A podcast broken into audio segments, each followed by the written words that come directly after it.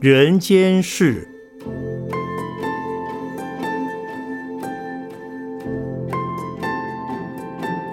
圣严法师著。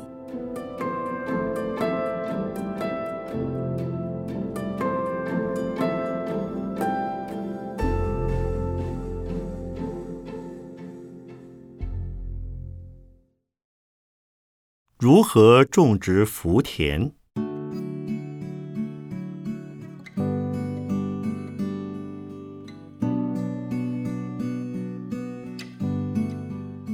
有一回，释迦牟尼佛向一位农夫托钵，农夫却对佛陀说：“我耕田种谷，所以有饭吃。你不耕田种谷，何以要饭吃？”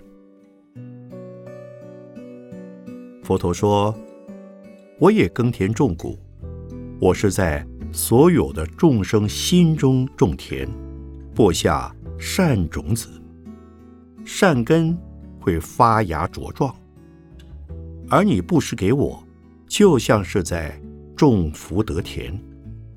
当我度众生时，你的供养便在其中。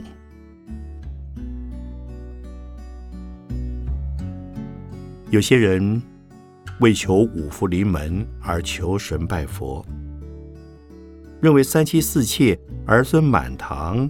华夏百间，良田千亩就是福。其实，如果有福而不惜福，只是享福挥霍，这是浪费自己的福报。福享尽就没了。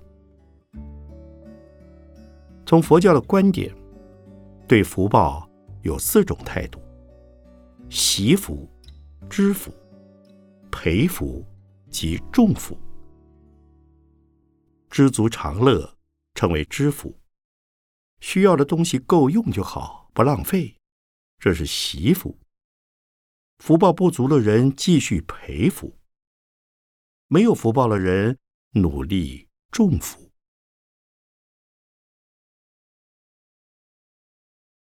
福少的人，虽然自己拥有的资源少，但也能造福。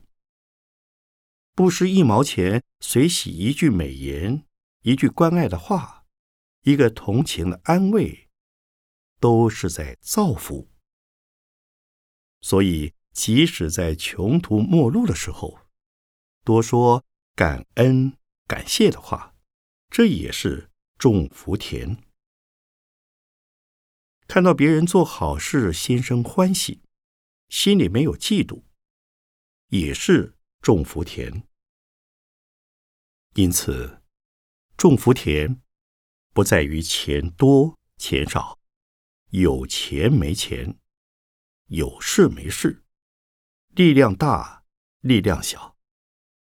凡是能给人方便、给人无畏、给人安慰，都是在种福田。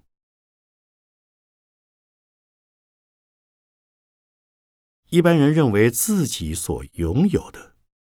都是凭自己的资本、头脑、双手、血缘关系、社会关系以及身份的人际关系获得的，所以应该是自己的福报，没有理由要和别人分享。他们认为所拥有的是凭自己本领赚的，别人没有本领是活该。会有这样想法的人，多半不知培福重福，一旦福报享尽，便是无福的人。所以有富贵不过三代之说。有力量的人，应该借此来照顾他人，照顾一个也好，照顾两个也好。除了被照顾的人会感谢你，你也会因此得到福报。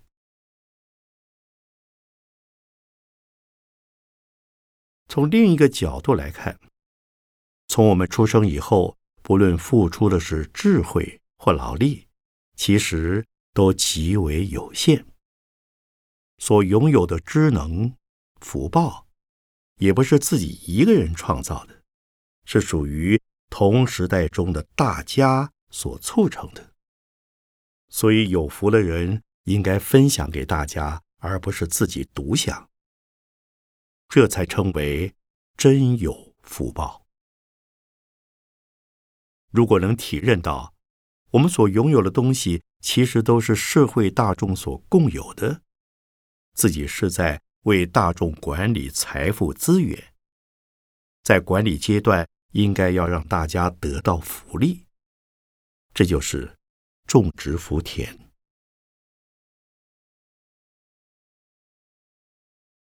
有些企业家被员工骂，被员工斗，老板们觉得员工很可恶，忘恩负义。养他们还被欺负，这其实是双方面的问题。员工可能得寸进尺，不顾老板的经营成本；老板也要自我检讨，是不是对员工太过苛刻，给的福利太少？懂得经营的老板会厚待员工，体贴老板的员工。会把工作当做自己的事业。身为老板的人必须知道，自己是替大家在做管理，要和员工同甘共苦、共患难。有了盈余，则要和员工利益同享。而员工跟经营者之间，也要有生命共同体的观念，体认唇齿相依。血肉相连的道理，劳资双方能同甘共苦，为整体社会做出奉献，这就是合作来种福田的方式。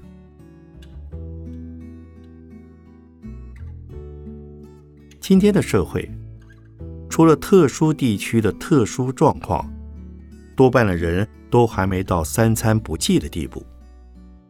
所以在知福惜福的过程中，更要懂得培福及重福，将每月所得做妥善的分配。经营者在不影响营运的范围内，应该要将一部分财力作为慈善公益之用。一般大众在不影响日常生活的原则之下，应该积极投入。种福培福的活动，那就是最快乐的事了。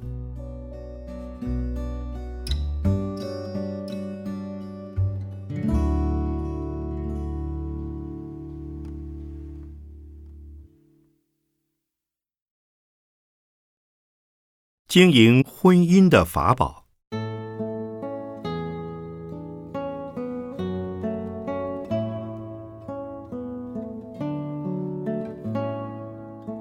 根据统计，近几年台湾的离婚率节节高升，婚外情的问题更是层出不穷，这让许多人的婚姻状况亮起红灯。因此，夫妻如何维系、经营婚姻关系，已成为一项非常重要的课题。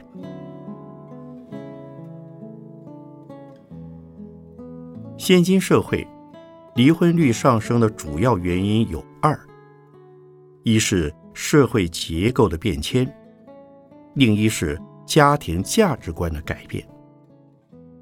从农业社会转型为工商业社会之后，原本的生活结构产生巨大变化。现代社会的夫妻两人都在外面工作的比率很高，很容易。因忙碌奔波于工作而疏于经营彼此的感情，不仅平日很少交谈，有的甚至连假日都没有相聚的机会。这时候，如果在工作环境中有谈得来的异性，就容易产生相互的倾慕和诱惑，如此便冲击到婚姻的基础。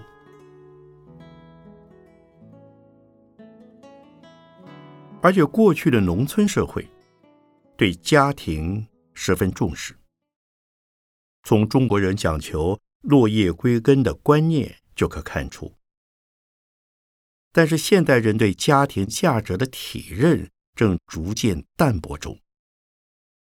以前的夫妻即使感情不睦，仍会顾虑到亲子等家庭结构，而不会轻易离婚。现代人却可以在亲子与夫妻之间有分别的选择，也导致婚姻关系越来越脆弱。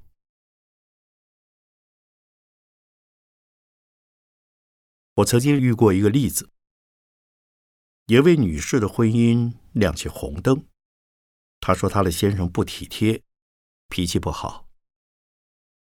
恰巧这位女士在职场遇到体贴的男同事，就展开了婚外情，因而陷入苦恼。于是来问我该怎么办。我告诉他，每个人都有每个人的个性，就好像有人喜欢吃辣。有人喜欢吃甜，你不能要求对方和自己一模一样。也就是每个人都有他的优缺点。为了维系家庭，夫妻之间必须相互尊重、体谅对方，否则任何男女之间的婚姻和感情都难以延续。何况作为一个佛教徒。佛教所说的不邪淫是必须遵守的。这位女士后来便回心转意，和他外遇的对象分手，与先生归于和好。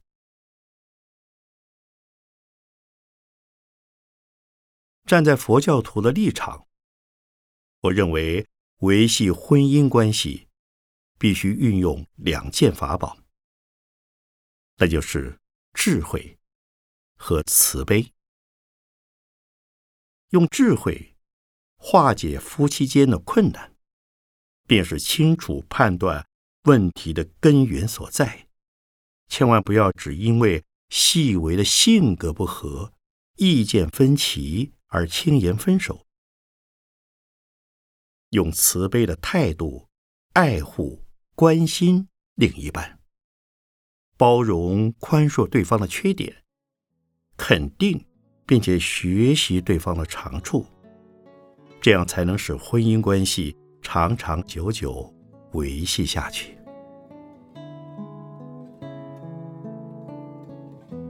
过去中国社会对婚姻的观念是三从四德：夫唱妇随，嫁鸡随鸡。当然。这对女性不公平，也不符合现代社会的价值标准，所以我并不完全反对离婚，但仍希望两人既然选择结婚、组成家庭，就不要轻率的离婚，因为这不仅影响夫妻两人，对双方的家族和小孩都会造成难以弥补的伤害。也让社会付出了不安的成本，因此，夫妻间必须运用智慧与慈悲，多一些宽容及体谅，少一些计较及猜疑，以彼此的爱护与关心，来努力经营幸福的婚姻。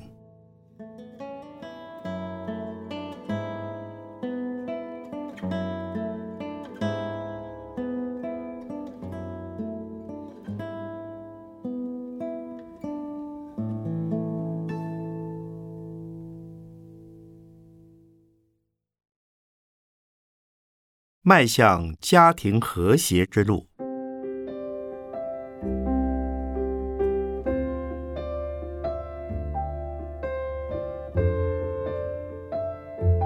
由于社会形态的转变，也影响了传统的大家庭制度，许多新的小家庭问题便因而产生。新的家庭问题主要来自于。夫妻间思想、性向、性格、认知角度的不同，生活习惯的差异等，乃至于心力、体力等的不同，婚后便容易出现沟通不良的情况。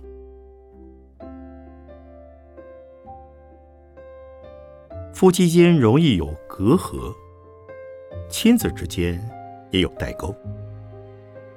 父母和孩子在一起的时间减少，孩子年幼时送去托儿所或交由保姆照顾，父母则在职场上卖力工作。亲子关系的疏离已成为现代小家庭中的常态。现代人已经无法回到过去的大家庭生活了，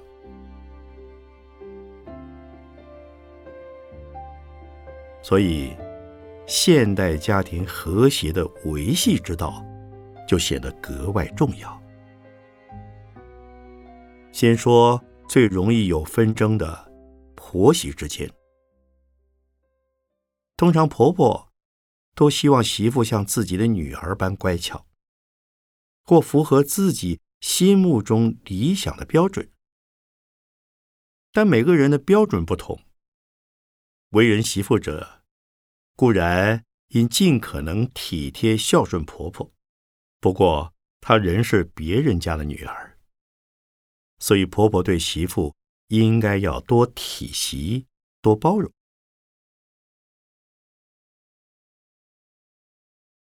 此外，儿子既已结婚，就交给媳妇照顾了，不要一天到晚嘀嘀咕咕，要求儿子应该这样、应该那样。儿子成家之后，最好让小两口有自己的天地。当他们回家探望父母时，大家很欢喜的相处。若能如此，亲子间就会减少很多纠纷。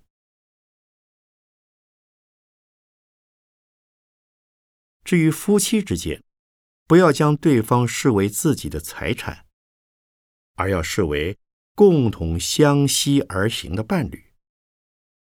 在情感上，可以将对方当成自己的另一半，可是不能要求对方凡事都要顺从自己。如果要求对方以自己的想法思考，以自己的方式做事，强求对方变成自己的化身，这样是不公平、不合理的。应该让对方回归他自己。依各自的性格方式做事，同时尊重彼此的想法与习惯，相互都愿意做一个配角，学习对方的优点，原谅对方的错误。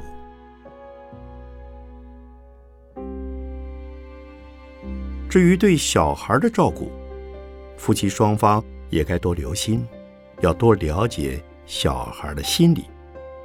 知道他们的希望与需求是什么，当孩子的朋友，做个从旁协助的顾问，而不是一个威权的操控者。孩子从小到长大成人，会产生很多的改变，尤其到了青春期，是一个重大的转变期。生理上的成长会导致心理上的变化。千万不要指责他们是叛逆。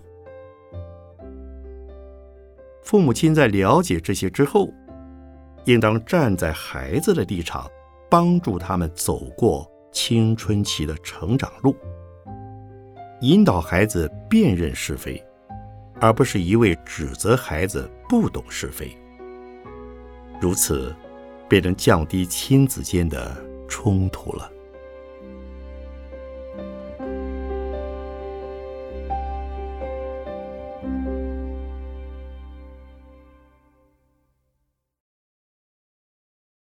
退休生活是另一种风光。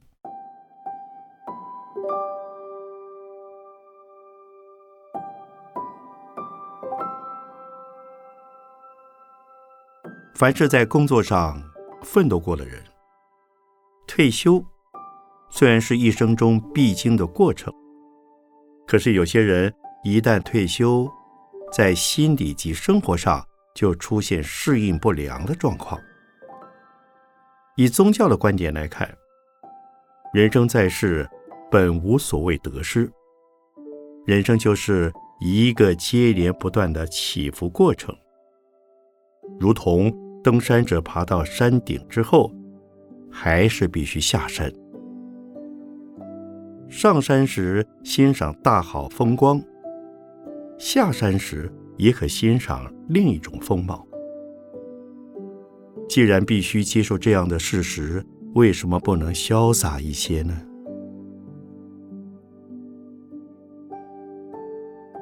退休是个人对社会责任、对家庭责任的告一个段落，卸下职场的重担。又可以是一个新阶段的开始。若能做如此想，就不会有失落感了。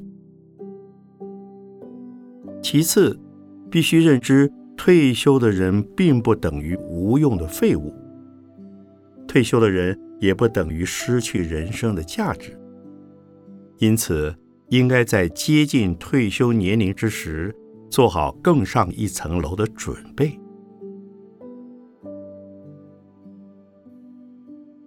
由于医疗保健的进步，现代人能活到七八十岁已不是难事。从一般退休者的六十五岁算起，还有五至十五年的光阴。孔子说：“七十而从心所欲。”七十岁之后，乃是人生的黄金岁月，不要说成是黄昏岁月。应该要好好享用。如果身心条件还好，可以开创事业的第二春，例如从事社会公益慈善工作的服务，或是从宗教的信仰和实践中自立立人，也可以发展文艺、运动、旅游等的兴趣。有些人在退休后才开始念大学，参加读书会；有些人则在退休后开始学佛参禅、学画画、雕塑、书法、练拳等。这些都是能让老年人身心健康、安定、踏实的活动。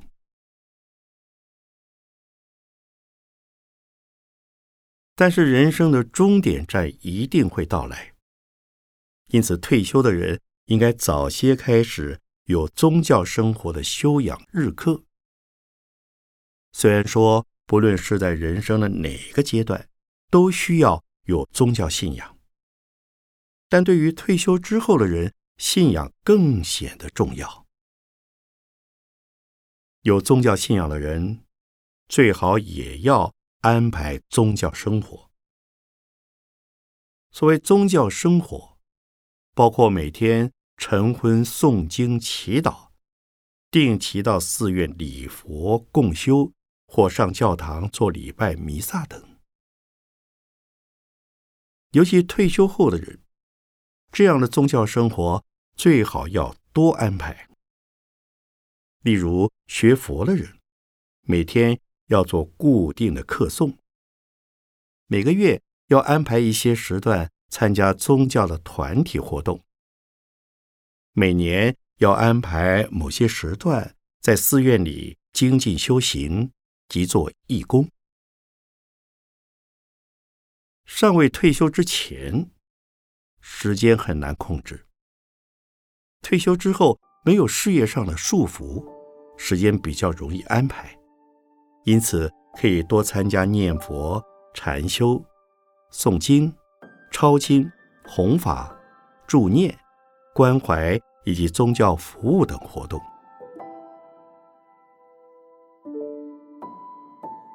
宗教上的修行有相当的用处，它是对生命的一种体验。有了宗教的生活，面对人生的最后，可以坦然喜悦的迎接最后一秒钟的到来，不再是一种。恐怖经验，或末日来临，而是另一个希望的开始，让生命再度升起安全感。这种观念一定要透过宗教生活才能体会。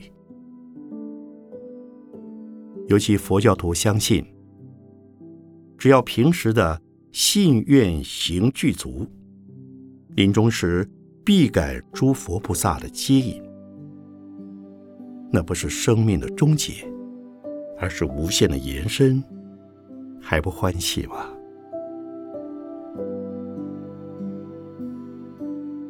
人世间的环境只是一段旅途，当我们走完这个阶段后，就是另一个菩萨道阶段的开始。这些都是借由宗教信仰、宗教生活的体验，为退休后的生命注入新希望的力量。